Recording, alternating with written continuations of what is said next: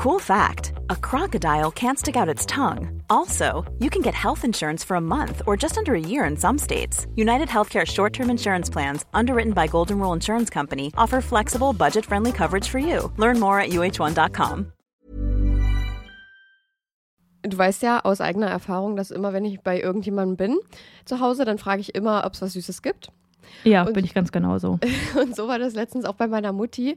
Und ich habe jetzt eigentlich nicht erwartet, dass jetzt was Krasses um die Ecke kommt. Aber meine Mutti kam dann mit einem Riegel von Ahead an. Und Ahead macht Produkte mit weniger Zucker. Und sie hatte mir den Caramel Kakao gegeben. Der hat unter der Schokolade so eine Karamellschicht. Und Mm. oh mein Gott, der schmeckt einfach so gut. Ich kam nicht drauf klar. Und meine Mutti sagte dann, ja, die bei Ahead schmecken aber alle richtig gut. Oh, klingt richtig, richtig geil. Ich finde so, oh, Karamell, da bin ich einfach immer zu haben. Ich bin, da bin ich eine Karamellmaus. Aber den Aufstrich, von dem hast du mir auch erzählt, den hast du fast aufgegessen, oder? Ja, ich bin eigentlich treue Schokoaufstrichesserin von einer bestimmten sehr bekannten Marke.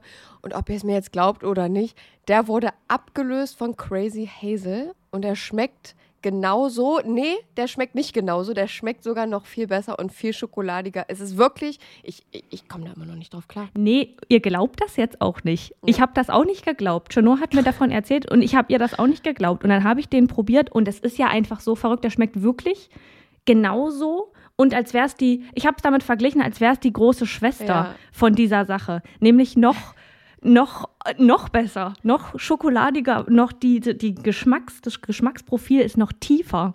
Und ich finde es so verrückt, weil die Produkte von Ahead weniger Zucker haben als die gängigen Marken. So, Ja. und da kommen wir jetzt kurz zum Thema, ihr schaltet jetzt nicht ab. Wir sind Selfcare-Mäuse und die versuchen ihren Körper zu verstehen. Und da geht es auch ein bisschen um Ernährung. Ich als Ernährungssportmaus, die jetzt angefangen hat, ein bisschen laufen zu gehen, musste mit 25 Jahren, so lange hat es gedauert, lernen, dass es nicht immer um Schwarz und Weiß in der Ernährung geht. Es geht nicht um den bösen Zucker und auf der anderen Seite das tolle Gemüse, sondern es geht um Balance. Man muss eine Balance finden, um damit glücklich zu sein und um das auch auf Dauer durchziehen zu können. In gängigen Produkten sind nämlich zum Beispiel 50 Prozent, sehr, sehr häufig 50 Prozent leere Kalorien, also wirklich einfach nur raffinierter Zucker, um das Produkt zu füllen und dich davon in Anführungsstrichen abhängig zu machen. Ahead hatte davon aber auch genug und hat gesagt, nee, komm, wir füllen die 50 Prozent mit guten Dingen, damit die auch irgendwas mit sich bringen. Und da geht es jetzt um Ballaststoffe. Und wer davon noch nicht gehört hat, Ballaststoffe sind die kleinen Helfer, die in eurem Darm auch dafür sorgen, dass da alles ordentlich läuft, neben guten Bakterien. Aber Ballaststoffe füttern die guten Bakterien zum Beispiel eben auch. Und auf Dauer, wenn man darauf achtet und weniger Zucker zum Beispiel isst, mehr Ballaststoffe, dann ist das gut für euren Darm und auch deutlich besser für euren Blutzuckerspiegel, was dann zum Beispiel geringeres Risiko für Herzkrankheiten oder Typ 2 Diabetes gibt. Und jetzt Ernährungsstunde beendet, wir kommen zu den nicen Dingen. Ihr müsst es einfach mal selber ausprobieren, Leute. Wir können jetzt hier so viel erklären, wie wir wollen. Aber eure kleinen Geschmacksknospen da auf der Zunge, die müssen es selbst mal erleben. Und mit unserem Code CRIME bekommt ihr auch noch 10% Rabatt. Der Link ist auch nochmal in der Episodenbeschreibung. Und happy snacking.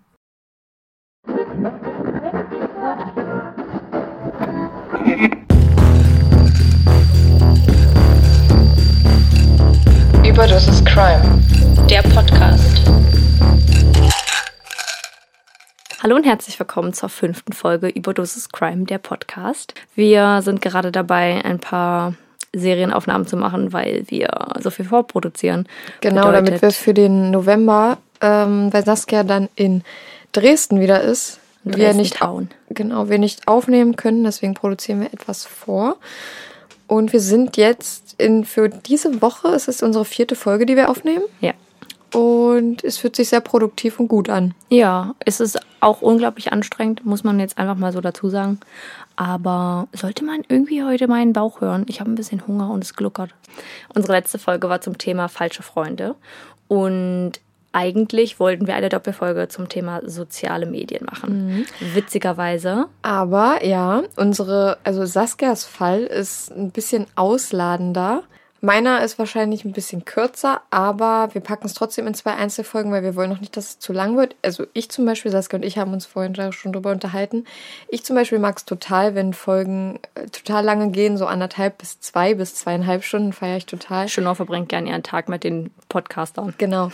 Und ähm, ich verstehe aber total, dass viele da auch gar keinen Bock einfach drauf haben, sich von dem gleichen Fall oder sag ich mal, vielleicht auch zwei Fälle zum vielleicht ähnlichen Oberthema, da äh, irgendwie zwei Stunden oder anderthalb sich anzuhören. Wir haben für uns festgelegt, anderthalb Stunden ist unsere Obergrenze und in der nächsten Folge, das ist nämlich mein Fall und das äh, beide unsere beiden Fälle laufen trotzdem über das gleiche Oberthema soziale Medien. Mein Fall heute ist nämlich die Schnittstelle zwischen letzter Folge und mh, Chenors Fall, basically. Also eigentlich ja dieser Folge und dem Thema, weil es bei mir sowohl um falsche Freunde als auch um soziale Medien geht.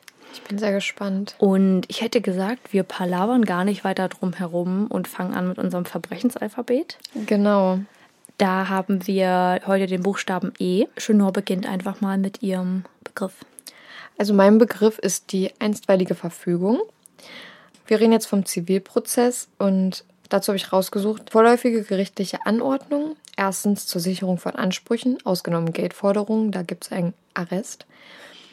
Deren Durchsetzung durch Veränderung des bestehenden Zustandes vereitelt oder wesentlich erschwert werden könnte, sowie zweitens Regelung eines streitigen Rechtsverhältnisses. Das Gericht bestimmt Maßnahmen, die zur Erreichung des Zwecks der einstweiligen Verfügung erforderlich sind. Sie dürfen grundsätzlich nur einen vorläufigen Charakter haben. Sag ich mal, wenn es ähm, um eine Körperverletzung zum Beispiel geht, dann könnte man eine einstweilige Verfügung dafür erwirken, dass die Person sich auf bestimmte Meter nicht euch nähern darf. Hm. Und weil ich kannte das zum Beispiel nur, diesen Begriff, nur durch Darunter. dieses Durch die Entfernung und das Nicht-Nähern, ja. Genau, genau. Und da fand ich es mal ganz interessant, die richtige Definition dafür und dass es auch viel weitgreifender ist. Ja. Außer wie gesagt bei ähm, Geldstrafen da. Ja, der Begriff wird auch nicht nur im Justizrecht behandelt oder verwendet, sondern auch im Handelsrecht. Okay, mein Begriff ist die Einsichtsfähigkeit. Und das bedeutet, die Einsichtsfähigkeit im forensischen Sinne ist die Fähigkeit, das Unrecht einer Tat einzusehen. Ein Beispiel, ein Mensch, der an einer Psychose erkrankt ist, hört eine Stimme, die ihm befiehlt, eine andere Person zu töten. Er meint auch, die Stimme sei jene Gottes, der natürlich berechtigt ist, die geltenden Gesetze außer Kraft zu setzen und neue einzusetzen.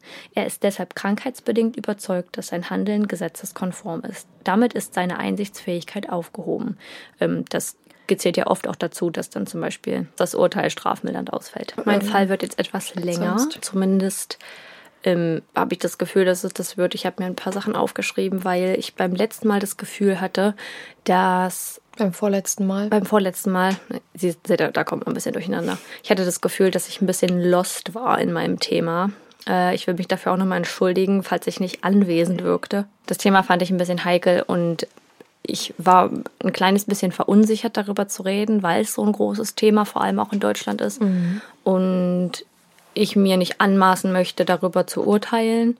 Vor allem, wenn ich fachlich überhaupt nicht informiert bin. Ja. Wir hoffen, es war trotzdem eine gute Folge und dass es euch gefallen hat. Und solltet ihr das Gefühl haben, dass euch das wirklich mal stört, weil ihr vielleicht besser darüber Bescheid wisst und das Gefühl habt, wir können darüber nicht so gut reden, lasst uns das gerne wissen, weil wir wollen echt nichts falsch machen oder niemandem auf den Schlips treten. Und genau, nur dass ihr da Bescheid wisst, dass wir nicht die größten Profis sind. Gut, dann würde ich sagen, kann ich mit meinem Fall beginnen. Bitte, ich bin schon sehr gespannt.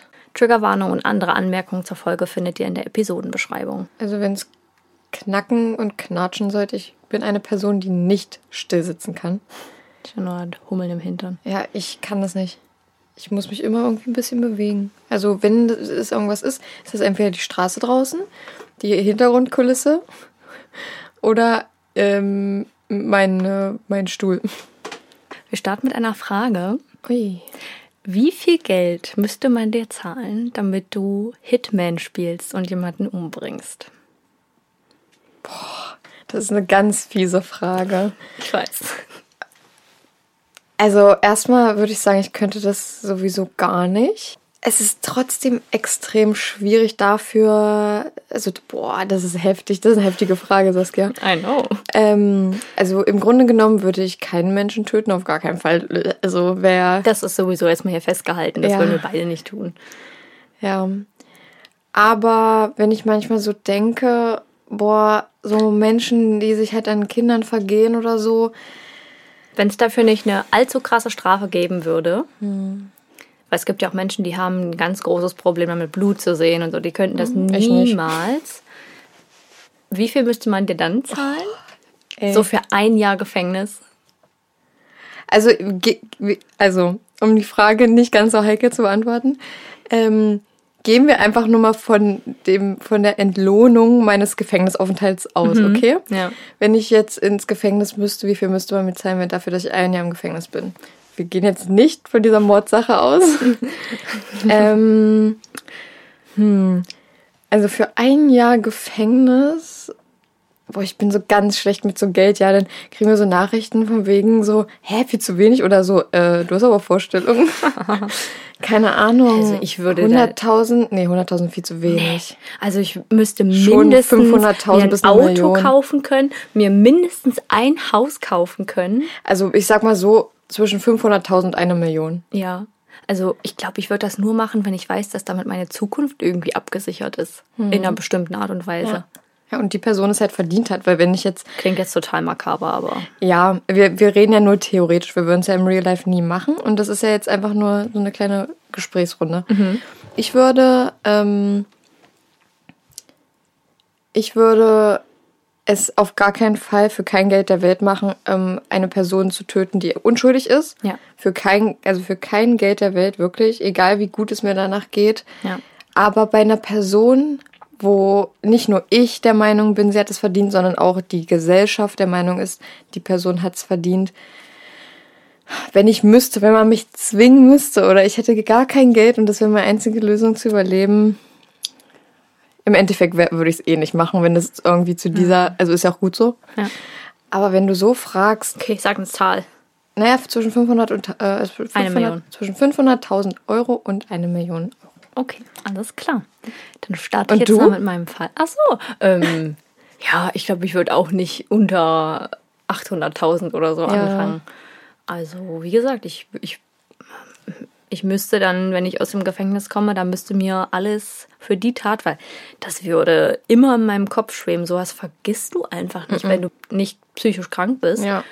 Und das würde mich mein Leben lang begleiten und mich würden alle möglichen, also ich würde wahrscheinlich heimgesucht werden von allen möglichen ähm, Schuldgefühlen. Das ist ja nicht nur die Gefängnisstrafe, die entlohnt werden, also entlohnt ist so ein ekelhaftes Wort dafür, ne? Aber Ja. entlohnt werden muss dafür, sondern auch die, deine psychischen Schäden, die du hast, weil du ein ganz normaler Mensch bist Dann und stell dir mal vor, da, die ganzen Leute wissen davon. Da will ja niemand mehr was mit dir zu tun Machen alle haben. Bogen um ich meine, dich. klar, du wirst wahrscheinlich auch Fans haben, wenn du da jemanden getötet hast, der. Aber da wollen wir nicht drüber reden. sehe Charles Manson, der Mhm. mit äh, 80 Jahren im Gefängnis noch Frauenbesuch bekommt von Frauen, die Ja. in dem Alter sind wie wir gerade. Ja. ist schon krass, ne?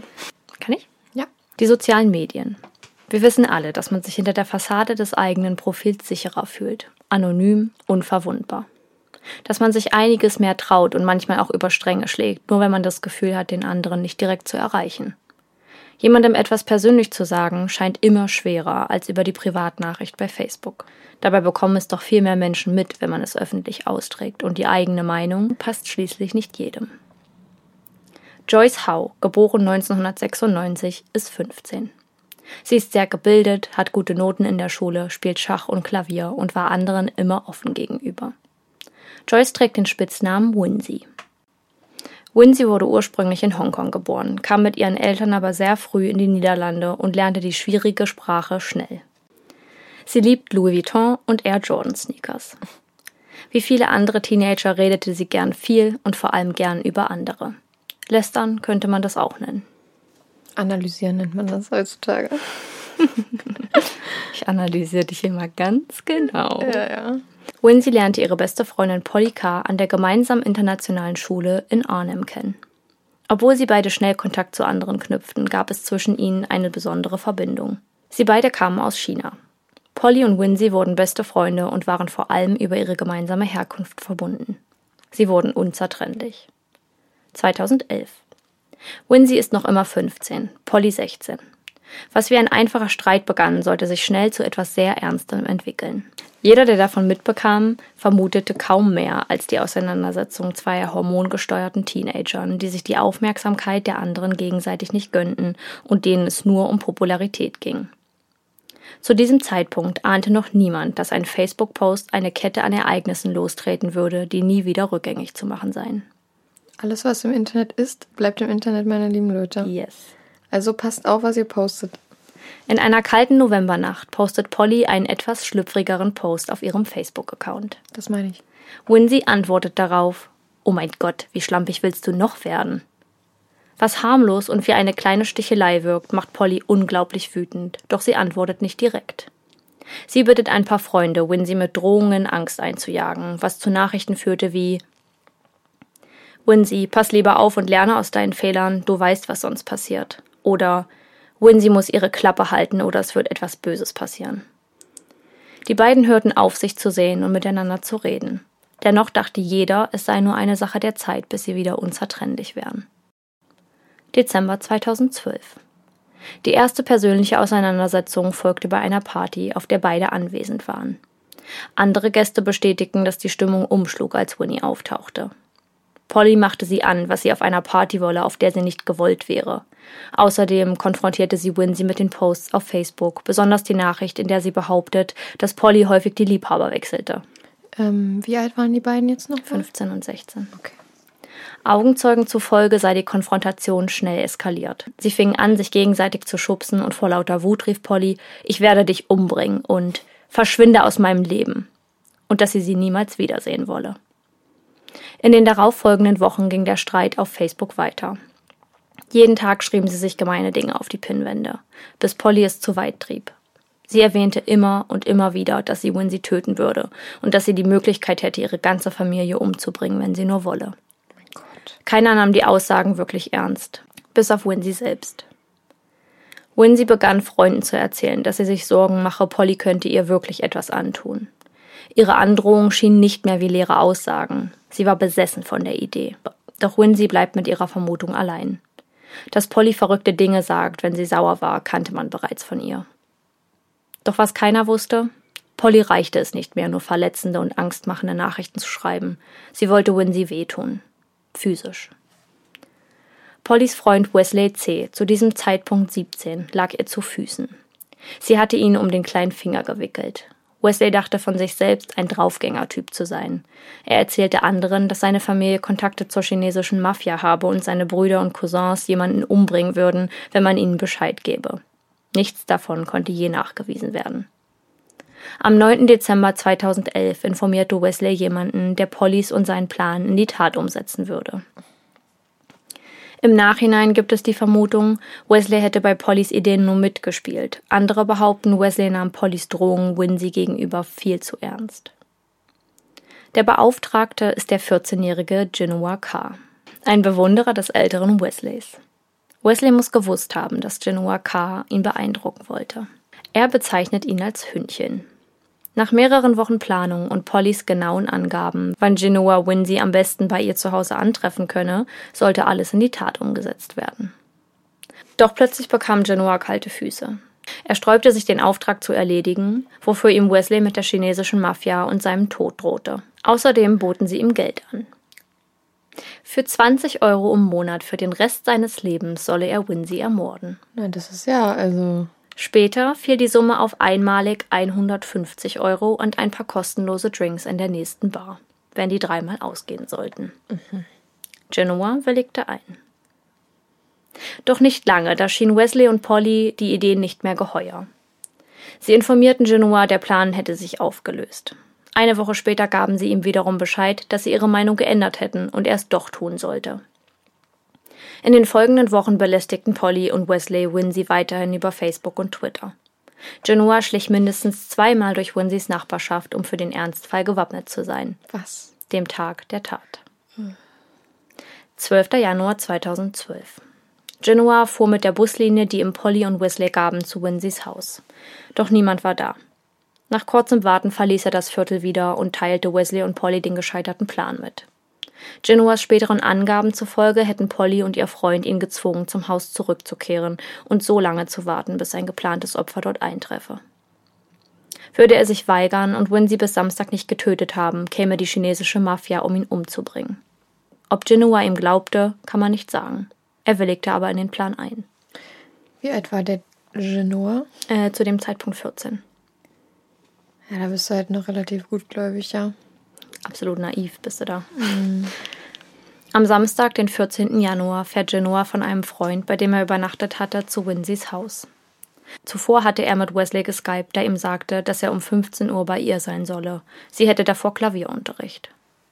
Auf die Frage, was zu tun sei, wenn er Winseys Eltern begegne, befiel ihm Wesley, diese ebenfalls anzufallen. Um 13.04 Uhr postete der Freund, bei dem Genoa übernachtete, eine dubiose Nachricht auf Facebook. Heute um 15 Uhr wird ein Mädchen sterben. Eine weitere Aussage, die unbeachtet blieb. Wieder fuhr Genoa mit dem Bus. Kurz nach 15 Uhr öffnete sich die Tür des Hauses, doch nicht Winsey stand dort auf der Schwelle, sondern Shun Nam Hao, ihr Vater. Genoa blieb ruhig und fragte höflich, ob er Winsey wohl sprechen könne, was man ihm prompt gewährte. Chun Nam holte seine Tochter herbei, ging selbst in die Küche und ließ die beiden alleine im Flur. Mit den Worten Es tut mir leid, ich muss das tun, begann Genoa auf Winsey einzustechen. Immer und immer wieder auf den Hals und das Gesicht. Winsey war wie erstarrt. Dennoch, Chunam Hao hörte, dass etwas nicht stimmte. Als er in den Flur rannte, stürzte sich Genoa schon auf ihn, während sich seine Tochter blutüberströmt zur Treppe schleppte und dort zusammenbrach. Winseys Vater versuchte dem Täter die Waffe zu entreißen und ihn auf dem Boden zu halten. Dabei wurde ihm in den Arm, nicht unweit der Pulsader und massiv ins Gesicht geschnitten. Winseys kleiner Bruder, Winkett, beobachtete alles unter Schock. Er rannte schnell ins Wohnzimmer, um die Polizei zu rufen. Genoa befreite sich aus dem Griff des Vaters und floh vom Tatort. Ein Nachbar, der Geräusche von nebenan wahrnahm, kam herübergeeilt und fand Shunam Hao desorientiert auf dem Boden liegend. Eine 15 Zentimeter lange klaffende Wunde im Gesicht. Gleich neben ihm Winsey, regungslos auf der Treppe, unter sich eine breite Blutlache. Krankenwagen und Polizei erreichten den Tatort binnen weniger Minuten. Während Winsey und ihr Vater ins Krankenhaus gefahren wurden, suchte die Polizei die Nachbarschaft nach dem Täter ab. Die Nachrichten verbreiteten sich schnell und plötzlich bekam der Facebook-Post von Genoas Freund die Aufmerksamkeit, die er schon viel früher hätte haben müssen. Wow, ich hab's gerade in den Nachrichten gesehen, Mann. Verdammt, schrieb einer. Ein anderer kommentierte, sei vorsichtig, die Polizei hat auch Facebook. Zwei Stunden nach der Tat fand man Genoa in Büschen versteckt. Im Krankenhaus konnte man schon am Haus schnell helfen. Seine Wunden wurden mit mehreren Stichen genäht und er wurde kurz darauf entlassen. Zwei Tage dauerte es, bis er seine Tochter sehen durfte. Winsey befand sich auf der Intensivstation. Sie verlor ihr Bewusstsein am Tatort und kam seitdem nicht mehr zu sich. Ärzte und Schwestern taten ihr Möglichstes, sie am Leben zu halten. Fünf Tage später, am 19. Januar 2012, erlag Joyce Howe ihren Verletzungen und verstirbt zuvor am 17. Januar. Genoa war in Gewahrsam, redete aber sehr wenig. Vermutlich versuchte er die Folgen der Tat für sich abzuschätzen. Die Polizei berichtete ihm nicht, wie es um Winsey stand. Genoa hatte keine Ahnung, in welcher Lebensgefahr sein Opfer schwebte. Genoa erzählte mit wenigen Details, dass die Tat Wesleys Idee war. Am gleichen Tag wurde dieser in Rotterdam festgenommen und zur Anhörung gebracht. Wesley war nicht kooperativ und trotzte vor sich hin. Er würde Genoa nicht einmal kennen und er hätte keine Ahnung, wovon der Täter rede. Es gäbe keine Verbindung von ihm zur Tat, da wäre er sich sicher. Der Mord an Winsey bekam viel mehr Aufmerksamkeit, als Polly und Wesley es erwarteten. Hunderte von Menschen kamen zum Haus, der Haus, legten Blumen nieder und zündeten Kerzen für Winsey an. Am 25. Januar versammelte sich eine große Traube Menschen für einen Trauermarsch in Gedenken an das Mädchen. Kurz darauf fanden Ermittler die Textnachrichten bezüglich der beiden Ex-Freundinnen und ihres Streits. Alle digitalen Beweise und Dokumente, die Polly nicht gut dastehen ließen. Ein paar Tage zuvor hatten Freunde Winseys eine Kongming-Laterne in den Himmel steigen lassen.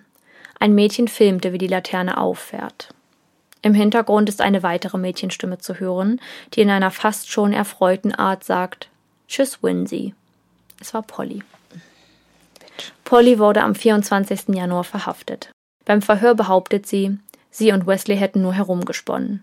Als sie es dann Genoa erzählten, wurde aus ihrer Blödelei plötzlich ernst. Sie hätte ja nicht wissen können, dass er das alles in die Tat umsetzen würde. Wesley hingegen erzählte der Polizei, dass Polly wegen der Streitigkeiten im Netz furchtbar sauer war. Es wäre ihre Idee gewesen, Genoa zu kontaktieren, aber er selbst hätte nichts mit der Tat oder dem Plan zu tun gehabt und sei nur der Mittelsmann zwischen den beiden gewesen. Auch wenn jeder der drei die Schuld beim jeweils anderen suchten, gaben sie während des Verhörs zu, im Mord an Joyce Winsey Howe beteiligt gewesen zu sein. In den Niederlanden werden Prozesse, Jugendliche betreffend im Privaten gehalten. Dieser jedoch wurde öffentlich abgehalten, obwohl Verteidiger und Sozialarbeiter der Angeklagten der Meinung waren, er solle wie üblich privat verhandelt werden. Psychologen und Psychiater aber waren überzeugt, dass sich eine öffentliche Anhörung nicht negativ auf die Angeklagten auswirken würde. Die Richter waren sich einig, dass die Gesellschaft davon erfahren und die Fakten wissen müsse. Man müsse hören, welche Rolle Facebook dabei spielte. Genoas Verteidiger grundiert dessen Tat auf psychische Probleme. Genoa hätte schwere Verhaltensstörungen und Ansätze psychopathischer Züge seit der Grundschule gezeigt. Er war abhängig vom Gruppenrespekt, was ihm die Verantwortlichkeit der Tat abspricht. Genoas Mutter erzählte später, er habe immer alle beeindrucken wollen. Er habe Kindern in der Schule sein Taschengeld gegeben, damit sie mit ihm spielen. Freunde und Klassenkameraden behaupten, er habe, als er älter wurde, versucht, eine männlichere, erwachsenere Persönlichkeit zu entwickeln. Genoa hätte Angst um sein Leben gehabt, als ihm Polly und Wesley mit der chinesischen Mafia drohten. Dieser Fakt wurde vor Gericht jedoch verweigert. Die Zeit, in der der Mord ausgeheckt wurde, wäre genug gewesen, um den eigenen Eltern oder anderen Autoritätspersonen in seinem Umfeld davon zu berichten. Außerdem sei der Druck, den er empfand, zu keinem Zeitpunkt so groß gewesen, dass er der Tat nicht hätte widerstehen können, sagen die zuständigen Psychologen. Er habe die Tat durchgezogen, auch als der Vater dazwischen ging, um seine Tochter zu beschützen und sich nicht vom Morden abbringen lassen. Vor Gericht sagte Genoa, es täte ihm äußerst leid. Er wird nach dem Jugendstrafgesetz verurteilt und erhält ein Jahr Jugendhaft mit anschließendem dreijährigen Aufenthalt in einer psychiatrischen Klinik maximal aber sieben. Die Staatsanwältin Schramm sagte, er wollte dazugehören. Die Gefahr einer Wiederholungstat sei groß. Polly, jetzt 17, und Wesley 18 werden zu zwei Jahren Jugendhaft und anschließender Therapie verurteilt. Polly W. sei die Initiatorin der Tat gewesen. Sie war kalt und berechnend. Es ist unvorstellbar, kaltblütig und eiskalt, dass Teenager einen Mordplan aushecken, um einen Streit zu beenden, heißt es im Plädoyer der Anklage. Die Verteidiger plädierten auf die Jugendstrafe, weil beide zum Tatzeitpunkt minderjährig waren. Das Alter der beiden, die Schwere der Tat und die allgemeinen Umstände der Situation hätte das Erwachsenenstrafrecht gerechtfertigt. Pollys und Wesleys Verteidiger informierten das Gericht, dass ihre Angeklagten immense Persönlichkeitsstörungen hätten und ihre Entwicklung der sozioemotionalen Kompetenzen schlechter sei als beim Durchschnitt. Sie empfahlen eine Therapie, in der die Eltern mit eingebunden würden, um schnellere Erfolge zu erzielen. Dafür müssten sie in eine Institution für junge Straftäter, da sie für das Gefängnis zu jung wären und eine Therapie mit Eltern nicht möglich wäre. Trotz der Forderung der Staatsanwaltschaft einer fünfjährigen Freiheitsstrafe für den 18-jährigen Wesley wurden beide unter dem Jugendstrafgesetz verurteilt. Es hätte bei einem beinahe alltäglichen Streit zwischen zwei Teenagern bleiben können. Chun-Nam Hao, Winseys Vater, ist fassungslos. Jeden Tag frage ich mich, wie diese Leute fähig waren, Joyce wegen eines Streits zu töten. Außerdem sagt er, meine Tochter ist tot und er bekommt ein Jahr Gefängnis und drei Jahre Krankenhaus. Zwischen den beiden Sachen liegt ein großer Unterschied. Mhm. Er hofft, dass der Fall auf die Gefahren von sozialen Medien aufmerksam mache.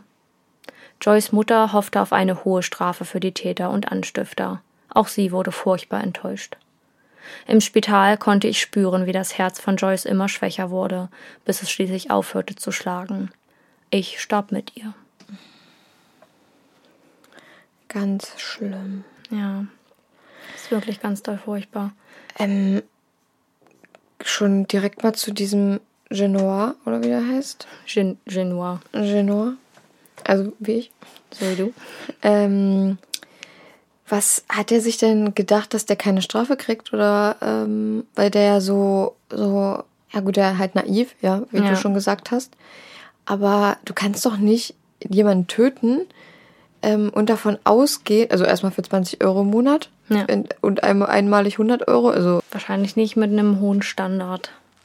Ja, naja, gut, was ist der Standard für einen Mord, so ja, eine unschuldige aber Mädchen? Stell dir mal vor, also so als 14-Jähriger bist du unglaublich naiv und mhm ich denke, es gibt viele 14-Jährige, die auch verstehen würden, dass bei einem, dass man bei einem Mord das 20 Euro da, dass das einfach nichts ist. Ich möchte dem Verteidiger da auch ein bisschen recht geben, dass er psychisch krank ist und er hat ja immer versucht, jedem zu gefallen und ähm, brauchte so die Bestätigung und hat den Wesley da ganz als hohes Tier angesehen. Ja, das ist schon, vielleicht ist man einfach auch so naiv und das ist da Und Wesley war genauso alt wie die anderen beiden Mädchen. ein Jahr älter. Also Ja. die Winsey, die war 15 Genau. anfangs, Und Polly 16. Polly 16 und er 17 Ah, und ja. dann, nachdem die Tat begangen war, wurde er 18. Mhm. Und das macht es ja dann auch so schwierig beim Verurteilen.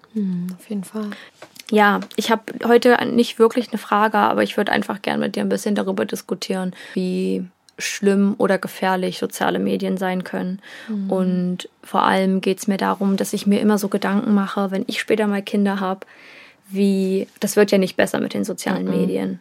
Und es wird einfach immer nur mehr. Und ich sehe das so im Umfeld bei anderen ähm, Elternpaaren, irgendwie Freunde meiner, meiner Eltern oder so, dass die dann jetzt so Kinder haben, die 8, 9 sind, vielleicht auch schon so 12, 13 und die haben alle ein Telefon und die reden alle nur von TikTok und ich bin selber auf TikTok und Instagram und sonst was unterwegs, aber ich weiß überhaupt nicht, wie man da als Elternteil eine Grenze zieht und wie man da verantwortungsbewusst mit umgeht und dem Kind irgendwie noch Vertrauen gibt. Das finde ich ganz doll schwierig Ja. zu entscheiden. Das ähm, werden wir auch in der nächsten Folge in meinem Fall äh, sehen, dass die Eltern da gar keine Kontrolle manchmal drüber haben, weil die Ja. Kinder einem die Kontrolle nicht geben, was ich auch nicht, also ich will nicht sagen, dass das, es wäre natürlich gut, wenn in einem bestimmten Alter noch die, die Eltern ein bisschen drüber gucken Ja. würden. Aber ich muss mal sagen, ich hätte das auch nicht gewollt. Ja, voll. Das meine ich. Ich hatte zum Beispiel, ich war da ganz frei und ich würde jetzt nicht behaupten, dass meine Eltern sich nicht gekümmert haben oder interessiert haben. Aber ich glaube, sie hatten immer das Vertrauen, dass ich damit verantwortungsbewusst umgegangen bin. Ja, und auch, dass du clever genug bist, so sowas, weiß ich nicht. so, Auszumachen, was schlecht und gut ist. ja, und auch nicht auf Leute reinzufallen, die sagen, ey, ich bin 16-jähriges Mädchen und sind dann halt ein 40-jähriger Typ. So. Ja, das meine ich auch. Ich, ich hatte, ich müsste jetzt lügen, aber ich glaube, ich hatte mit spätestens 14, ich denke eher mit 13 schon Instagram. Ähm, und ich bin nie auf irgendeinen alten Mann reingefallen, der behauptet hat, er wäre der und der oder so. Ja. Ich habe da auch immer sofort, also weil ich darüber gehört habe und davon gehört habe, war ich immer schon direkt in so einer ähm, Verteidigungsstarre, Das- wenn mir jemand geschrieben hat, den ich nicht kannte, dass ich dachte, oh mein Gott, Das ist auch mit den gleichen Sachen wie ähm, mit dem Fall Amanda Todd. Der sagt ja auch einigen, denke ich mal, was. Das ist ja diese Teenagerin gewesen, die ähm, sich ermordet hat, also sich selbst getötet hat. Ähm, ich weiß nicht mehr genau, wie sie es gemacht hat. Ich glaube, hat sie sich erhangen. das weiß ich gerade nicht. Und ähm, bei ihr war es so, sie hat einem Typen auf, ich weiß nicht, was das, das ist schon eine Weile her, das war, also ich weiß Ja. nicht, ob es 2011 oder das kann noch, aber sie hat ähm, freizügige Bilder beziehungsweise Nacktbilder an ihn geschickt. Ich habe ja von dem Fall schon mal gehört, aber ich, also ich da glaube, es keine war Details. so. Wenn nicht, ähm, wird das jetzt hier gerade rausgeschnitten, dann hört ihr das nicht. Hm. ähm, aber ich bin mir ziemlich sicher. Und dann hat er das auf den sozialen Medien gepostet. Sie hat das gesehen und sie war die Person mit dem Video, wo sie die Blätter in die Kamera hält und immer Ja. Mhm. das so und erklärt, ähm, warum sie das so macht und so. Und dann hat sie sich halt auch wirklich äh, getötet. Und das ist halt so ein Fall, das, das ist, also, das tut einem auch so weh, wenn man, auch wenn man quer über den Atlantik entfernt ist, so, aber das ist, weil, weil das hätte auch hier passieren können. Ja, das Schlimme ist, glaube ich, auch, weil man sich so selbst hineinversetzt. Ähm, nicht mal, dass man jetzt irgendwelche Nacktbilder an irgendeinen Fremden schickt, sondern versuch dir mal vorzustellen, du hast irgendwie aus Versehen falsches Bild irgendwo hochgeladen oder so, wie schnell, wie schnell man dann dabei ist, das schon zu löschen. Und ich krieg da richtige Schweißausbrüche Haben wir letztes Mal schon drüber gesprochen. Also das so sowas, ähm, ich krieg da halt schon direkt Schiss, so weil Direkt mal in die Hosen gemacht. ja und das ist eigentlich so ein Denken, was man gar nicht so haben muss eigentlich. Ja, ich denke, dass das einfach. Es ist, wäre ja nicht schlimm, wenn du da irgendwas postest und du löscht es direkt wieder, aber es ist trotzdem, weiß ich nicht, unangenehm vor allem, weil wir uns ja ein bisschen auskennen mit dem Hochladen und wenn man dann auf seinem Account irgendwie was anderes postet, was da nicht hin sollte, dann denkt Ja. man so, okay, Ja, alles klar. Und die Leute denken sich dann auch halt so, das passt gerade gar nicht, das ist bestimmt aus Versehen passiert. Ja, ja. was ja überhaupt nicht schlimm ist. Aber ich, ich meine nur, dass man sich da so einen Druck macht und ähm, wenn man dann merkt, dass das veröffentlicht wird gegen den eigenen Willen und dann sind es solche Sachen, das ist ja unglaublich intim und ach, dann denke ich, also ich, ich versuche mich da hineinzuversetzen und denke, ich würde auch im Erdboden versinken und mich ganz doll schlecht fühlen. Auf der anderen Seite ist es überhaupt nicht schlimm, weil einen nackten Körper hat einfach schon jeder gesehen. Ja. Das ist nichts, was man sich irgendwie abgucken kann, wie meine Mutter jetzt sagen würde. Aber es das ist, natürlich die so eigene Sch- Privatsphäre, der eigene Körper. Und wenn der gegen den Willen jedem präsentiert wird, ist es, als würde man dich irgendwo auf der Straße nackig hinstellen. Genau, genau. Das ist, äh, ja, das ist furchtbar. Ich glaube, ich würde sogar noch schlimmer finden, ähm, dass es, wenn ein so ein Bild im Internet ist, als wenn man sich nackt auf die Straße stellen Ja. würde, weil das sieht eine begrenzte Anzahl von Leuten, Ja. aber das Internet, Leute, das bleibt Vergiss alles nie. drin. Es wird auf irgendwelchen Seiten untergespeichert, ähm, irgendwelche, das hatte ich bei YouTube-Videos manchmal, wenn es irgendein Musikvideo war von irgendeinem Rapper oder so. Und dann gucke ich und das war irgendwie, ähm, wurde irgendwie gelöscht dann von YouTube, dann wurde es aber schon 10 10.000 Mal abgespeichert und dann laden das andere hoch. Ja, reicht ja, wenn jemand einen Screenshot macht. Ich hatte das auch schon ein paar Mal, dass ich von irgendwas einen Screenshot gemacht habe, weil ich dachte, oh, das wird derjenige bestimmt bald löschen. also, ja. Oder nicht mal gedacht habe, das wird derjenige bald löschen, sondern dass ich dann einen Screenshot gemacht habe und dann war es am nächsten Tag gelöscht und dann konnte ich es nur noch über den Screenshot zeigen, aber ich konnte es zeigen. Ja. Ja, das ist, äh, ich finde es ganz, ganz verrückt und ein schwieriges Thema. Ich möchte gar nicht viel dazu sagen, wie man sein Kind erziehen soll, aber ich glaube, ganz wichtig ist es, ähm, schon ein enges Verhältnis zu dem eigenen Kind zu haben und immer offen über Sachen zu reden. Ja, und es gibt, Vertrauen. ja, es gibt ja so Haushalte, da wird über nichts geredet.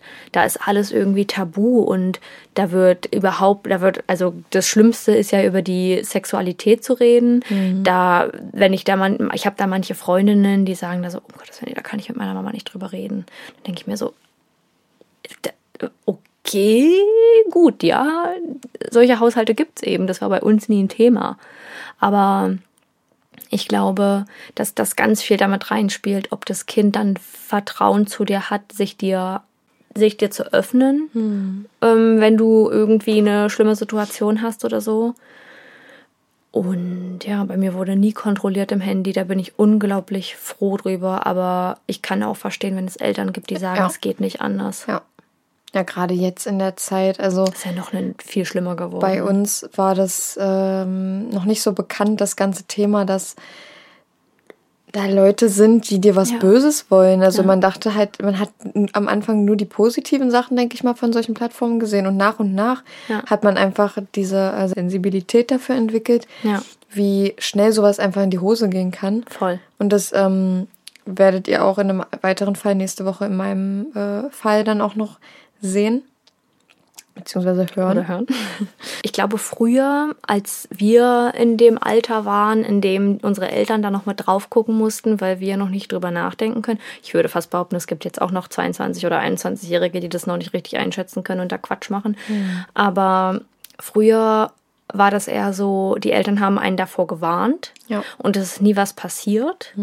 Man hat vielleicht selber mal irgendwie, oh Gott, hast du das gemacht? Auf SchülerCC, Werbung hier, auf SchülerCC dir irgendwelche Fake-Profile erstellt und mit Leuten geschrieben, die du nicht kanntest? Ja. Ja. Hat man immer mit seiner Freundin gemacht und dann so irgendeinen Jungen angeschrieben und so getan. Oder, oh Gott, eigentlich ist es wirklich furchtbar. So getan, als ob Aber man Leute- in die interessiert ist und Ja, so. aber ihr könnt nicht behaupten, dass ihr sowas nicht gemacht habt. Oder wir sind jetzt richtige Biester. Nein, ich denke, das haben Also ich andere. kenne- ich weiß, dass ich- es noch andere gemacht Ich haben. kenne ziemlich viele aus unserem Freundeskreis auch, die das schon Ja. mal gemacht haben. Aber nur, also jetzt nicht auf Ernst und auch nicht bei vollem, also äh. Nein, nicht so von wegen, lass uns uns treffen und so, sondern das waren dann so Konversationen wie, hey, wie geht's dir und was Ja. machst du und so. Und also harmlos äh, und einfach aus Spaß und weil man einfach dumm war. Leute, ich kann, das kann man ruhig ja, sagen. war, also da war man ja Zwölf. maximal 12, 13. Ja, und da ist man einfach dumm und da macht man sich ein Fake-Profil und Ja. ja.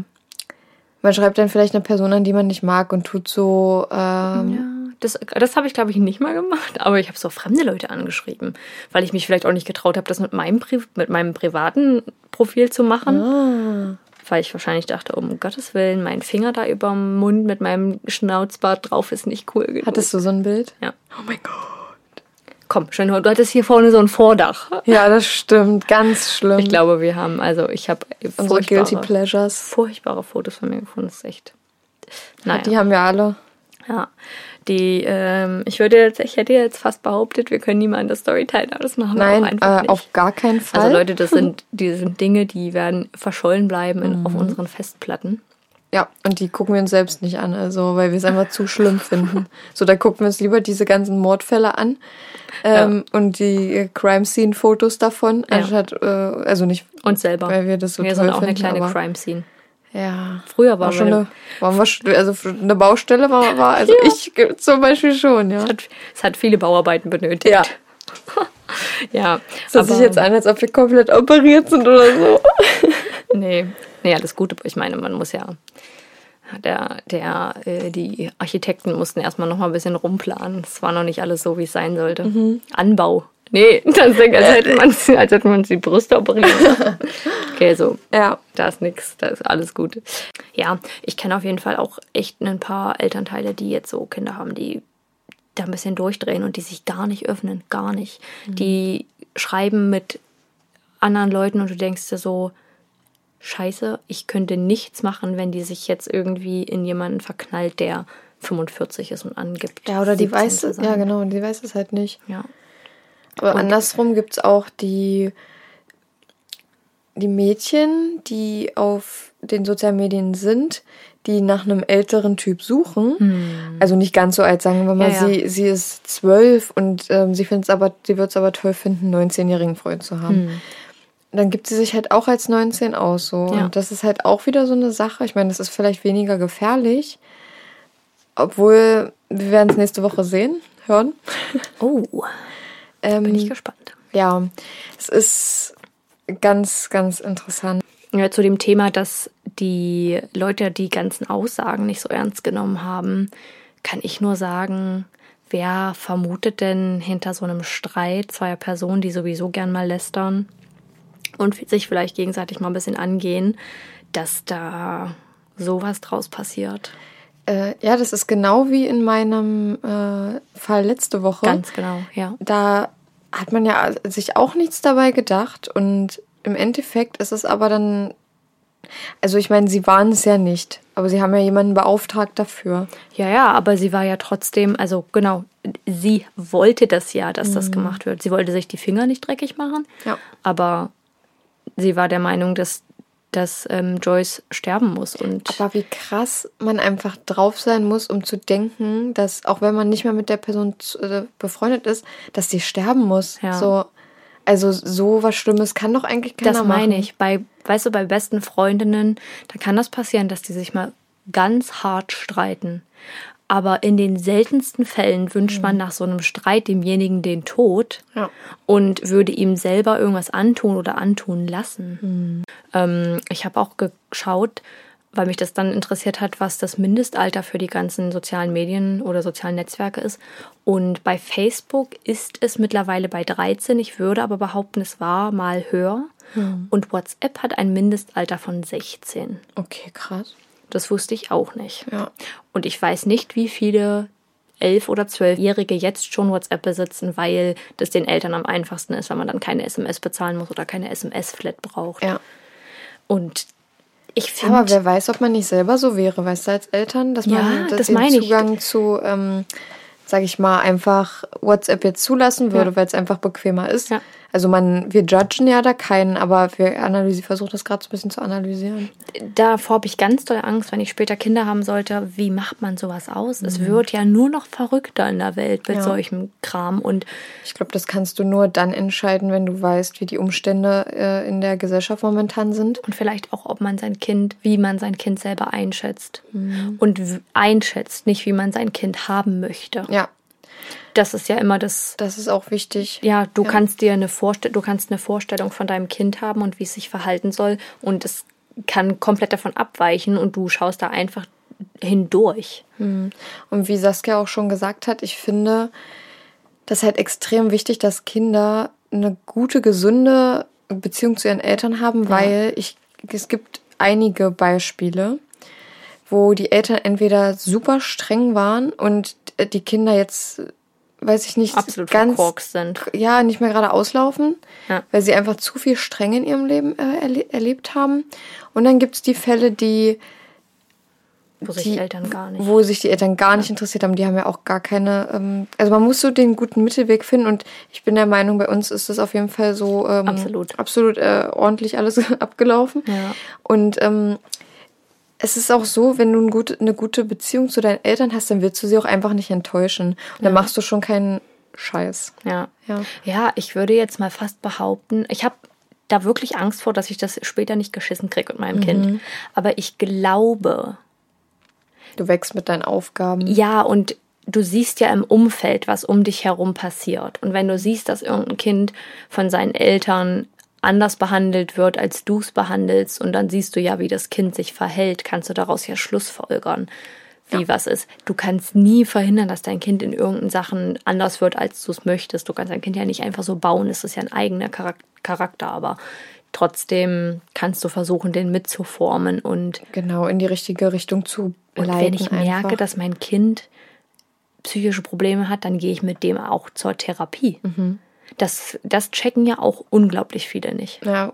Die also denken, ganz ihr- viele Eltern. Da frage ich mich, ob die Eltern blind sind oder ob es sie einfach nicht interessiert. Oder ob es am Geld liegt, dass sie zu geizig sind für die äh, mentale Gesundheit. Ihren, ja, aber wenn ich, Kindern wenn ich zum Arzt gehe und sage, mein Kind ähm, ist selbstmordgefährdet oder Mhm. äh, ist davor gefährdet, andere umzubringen, glaube ich nicht, dass die Krankenkasse sagt, nö, das können wir selber zahlen. Naja, Das ist nicht einfach das Thema. weil wir können dazu selber nicht, wir können nur aus der, aus der Sicht der Kinder sprechen, weil wir ja selber äh, keine Kinder haben bis Ja. jetzt. Und Oh, sind das hier Informationen, die ich nein, auf gar keinen Fall. Ähm, nee, aber wir kennen ja nur diese Sicht und weil wir ja noch lange keine Kinder haben, ähm, also ge- gehe ich von aus, es kann ja Kann ja jeden Moment passieren. theoretisch, naja, aber Jetzt spekulieren alle, ob das gerade machen, ein Kind bekommen. ich wollte auch gerade sagen, mein Bauch gluckert. naja, siehst du? Ähm, Es schreit schon. Ja, und ich denke mal, man sieht das vielleicht auch ein bisschen mit anderen Augen, wenn man dann der Elternteil ist, weil ich könnte zum Beispiel nicht einschätzen, bin ich so ein extrem vorsichtiges Elternteil, so eine extrem vorsichtige Mutter, die ähm, am liebsten so den, den Tracker anhat für ihr Kind, wo So das eine ist. Helikoptermutter. Ja, Ich weiß, was auch ganz Schwierig. wichtig ist, darüber zu reflektieren, wie du dich verhältst. Mhm. Du kannst eine Helikoptermutter sein und sagen, ich will das nicht mehr und dir jemanden suchen. Entweder wirklich, also eine Therapie oder mit ganz vielen Leuten drüber reden. Ähm, oder du bist eine Helikoptermutter und checkst es nicht oder Mhm. denkst dir so, ich mache alles richtig. Du siehst ja, was deinem Kind gut tut und was nicht. Und ich, wenn ich mir jetzt so vorstelle, ich außer hab- du bist die die Blanchard. Außer du weißt bist du's. die, die Blanchett weiß das natürlich nicht, aber die hatte auch eine psychische Erkrankung. Ja. Ähm, ja, ich denke, mit viel Verstand rangehen und ganz viel reflektieren in, je, in jegliche Richtung. Über dein Kind, über dich selber, Ja. über euer allgemeines Familienleben. Ja. Ja, jetzt habt ihr Tipps von, Von Kinderlosen. von äh, Kinderlosen, über 20-Jährigen, Mitte, Anfang 20-Jährigen bekommen. Ja, wie, wie man die Kinder erzieht. Super. Wie, mein, wie, wie eure Kinder. Ich weiß nicht, was ich zuletzt gesagt habe, aber ist auch egal. Okay, damit wäre mein Fall durch und wir kommen zu unseren Favoriten. Schöner Beginn. Beziehungsweise nicht Favoriten. Ja.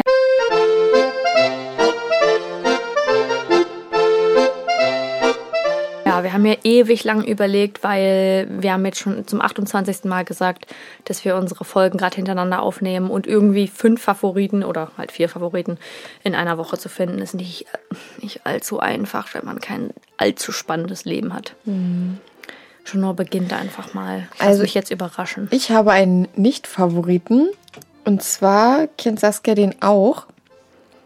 Und das ist der Twix mit Spekulatius. Wirklich? Ja. Also ich mag Spekulatius und ich mag auch Twix. Und der erste Bissen ist halt wirklich nicht geil. Und wenn man so ein bisschen drauf kaut, dann ähm, geht's. Aber ich habe zum Beispiel vorhin bei Saskia äh, stehen schon die Halloween-Süßigkeiten. Heute ist ja der 30.10. und da steht das schon unten und Saskia hat gesagt, ich durfte mir was aussuchen und habe ich mir einen Twix genommen. Und ich fand den viel besser als den mit Spekulatius. Deswegen ist der nicht mein, mein Nicht-Favorite. Liegt das jetzt noch bei dir zu Hause? Nee, es ist alle. Hast du es dann trotzdem aufgegessen? Ja, hey, das ist die einzige Schokolade, die ich, die einzige Schokolade, die ich zu Hause. Kann es nicht so ja, schlimm gewesen sein. Es ist ja auch nicht ekelhaft, aber es ist einfach nur mein Nicht-Favorit. Wenn ich jetzt das jetzt sehe im Supermarkt, würde ich dazu nicht nochmal greifen. Ich glaube ich schon. Und Saskia fand den nämlich schon lecker. Ja. Ja, und ich weiß nicht, ich ich liebe Spekulatius wirklich so sehr und ich könnte das die ganze Zeit essen. Aber die Kombination. Aber wisst ihr, also ich fand, man hat draufgebissen, hat Spekulatius geschmeckt und dann hat man gekaut und dann war bloß noch so eine ganz leichte Note davon. Und ich habe sonst nur Twix geschmeckt. Hm. Ja, na, das meine ich ja. Aber das, dieses am Anfang, das nervt mich. Okay, das ich fand's, so. ich fand's eigentlich. Ja, okay. Gut, Chelor hat die mit. dann als seinen Favoriten nicht. so Leute, das ist mein Favorit. Ähm, ja. Nee, Juno hat die mitgebracht und ich so, oh, mit Spekulatius. Und sie so, ach du Scheiße, das habe ich gar nicht gesehen. Ja, das, das war da, es war, stand zwar schon ziemlich groß drauf, ja, aber. aber es war in so einer Schrift, die man dann nicht direkt wahrnimmt, ja, weil da alles hätte, irgendwie über. Da hätte auch draufstehen können, fünf zum Preis von einem oder sowas. Und ja. äh, deswegen so habe ich dann 30 drauf geguckt. Mehr. Ja, ja, ja, genau. Und deswegen dachte ich mir so, ach komm. Ja. Ähm, ja, aber war, es war jetzt nicht die volle Katastrophe, aber ich würde es euch jetzt nicht ans Herz legen, euch das mal zu kaufen, weil es so toll ist. Okay, ich würde es euch ans Herz legen, wenn ihr Twix mögt und in der Winterzeit gerne etwas Weihnachtliches essen wollt. Dafür ist es meiner Meinung nach perfekt. Aber schön hat was, ich glaube auch, weil du was anderes erwartet hast, weil du gedacht ja. hast, du kriegst jetzt normalen Twix und ja, dann ja. hast du gedacht, ja scheiße. Ja, daran kann es auch liegen. Mit bei. Vielleicht ist es gar nicht so ein krasser Nicht-Favorit, aber es ist einfach eine Sache, die hat, die hat mich jetzt die Enttäuscht. letzten Tage ein bisschen geprägt. Oh, das hat mich ganz doll beschäftigt. ja, also mein Favorit ähm, ist Handmaid's Tale. Und für alle, die es kennen, die wissen ja jetzt schon Bescheid. Ich habe auch erst drei oder vier Folgen gesehen. Aber für alle, die es nicht wissen, ist eigentlich für alle, die es wissen, die denken jetzt wahrscheinlich gerade, wenn die das jetzt erklärt, dann erklärt die das absolut falsch und total stupide. Dabei ist da viel mehr hinter. Aber es geht, ich kenne das gar nicht. Es geht eigentlich in der Serie um ähm, Zukunftsdenken, aber nicht so Sci-Fi-mäßig, nicht so sondern futuristic. ja, sondern eher, dass das Land ähm, komplett umgemodelt wird in eine Dystopie. Und in der Serie geht es darum, dass äh, sie behaupten, die Welt ist geplagt von Unfruchtbarkeit. Mhm. Und dann werden Frauen, die Kinder haben, von denen sie wissen, dass sie fruchtbar sind, ähm, gefangen gehalten in einzelnen Häusern. Also jede ist, das sind die, ist, da ist jede Frau dann eine Magd. Und die werden dann in einen Haushalt geschickt, wo eine Frau mit einem Mann zusammen ist, die keine Kinder bekommen können, weil die Frau unfruchtbar ist. Da wird nie von dem Mann als unfruchtbar gesprochen. Ist ja heavy. Und diese Magd wird nur dafür gehalten, dass sie das Kind für die beiden bekommt. Und es ist ganz absurd, was da passiert. Mhm, hört sich also schon so an. Es ist absolut spannend, aber du denkst dir in jeder Folge so, was können sich die Macher noch einfallen lassen, dass man mhm. sich denkt, what the hell? Ja. Und ja, das, äh, ich habe, ich hätte es nicht gedacht. Uns wurde das, also meiner Schwester und mir wurde das jetzt sehr oft empfohlen.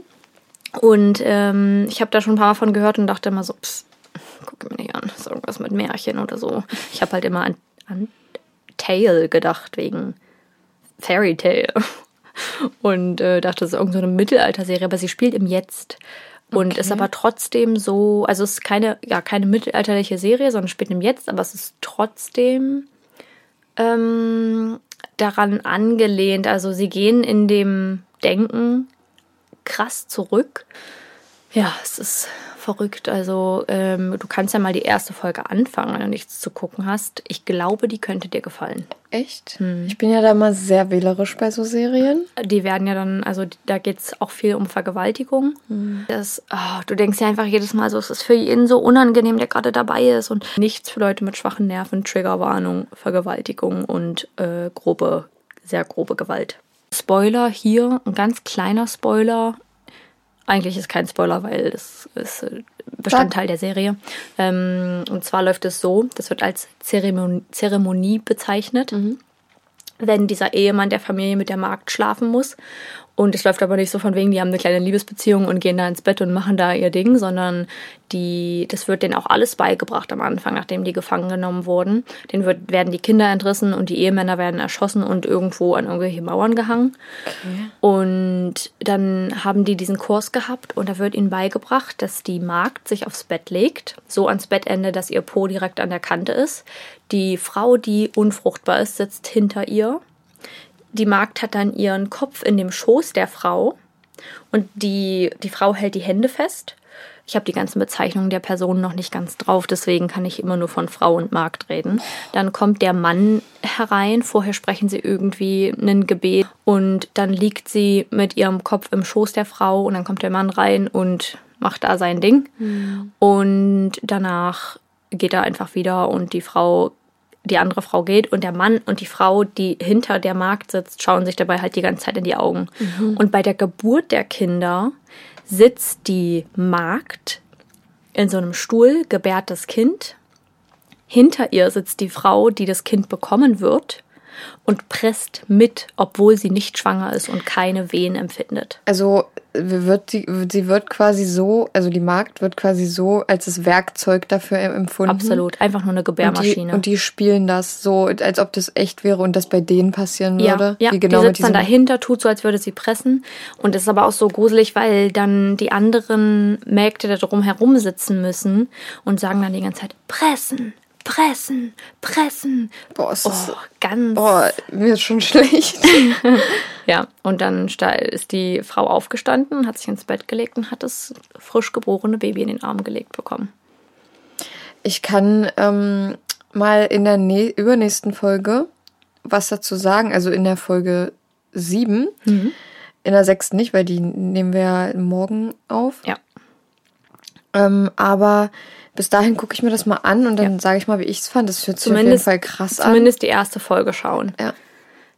Ja, also das mit der Geburt zum Beispiel, das passierte jetzt erst in der vierten oder so, aber der Anfang ist auch schon crazy. Damit wären wir am Ende unserer Folge angekommen. Ihr könnt Mhm. uns gerne auf Instagram folgen bei überdosis.crime.podcast Mit UE. und uns gerne ein bisschen Feedback dalassen.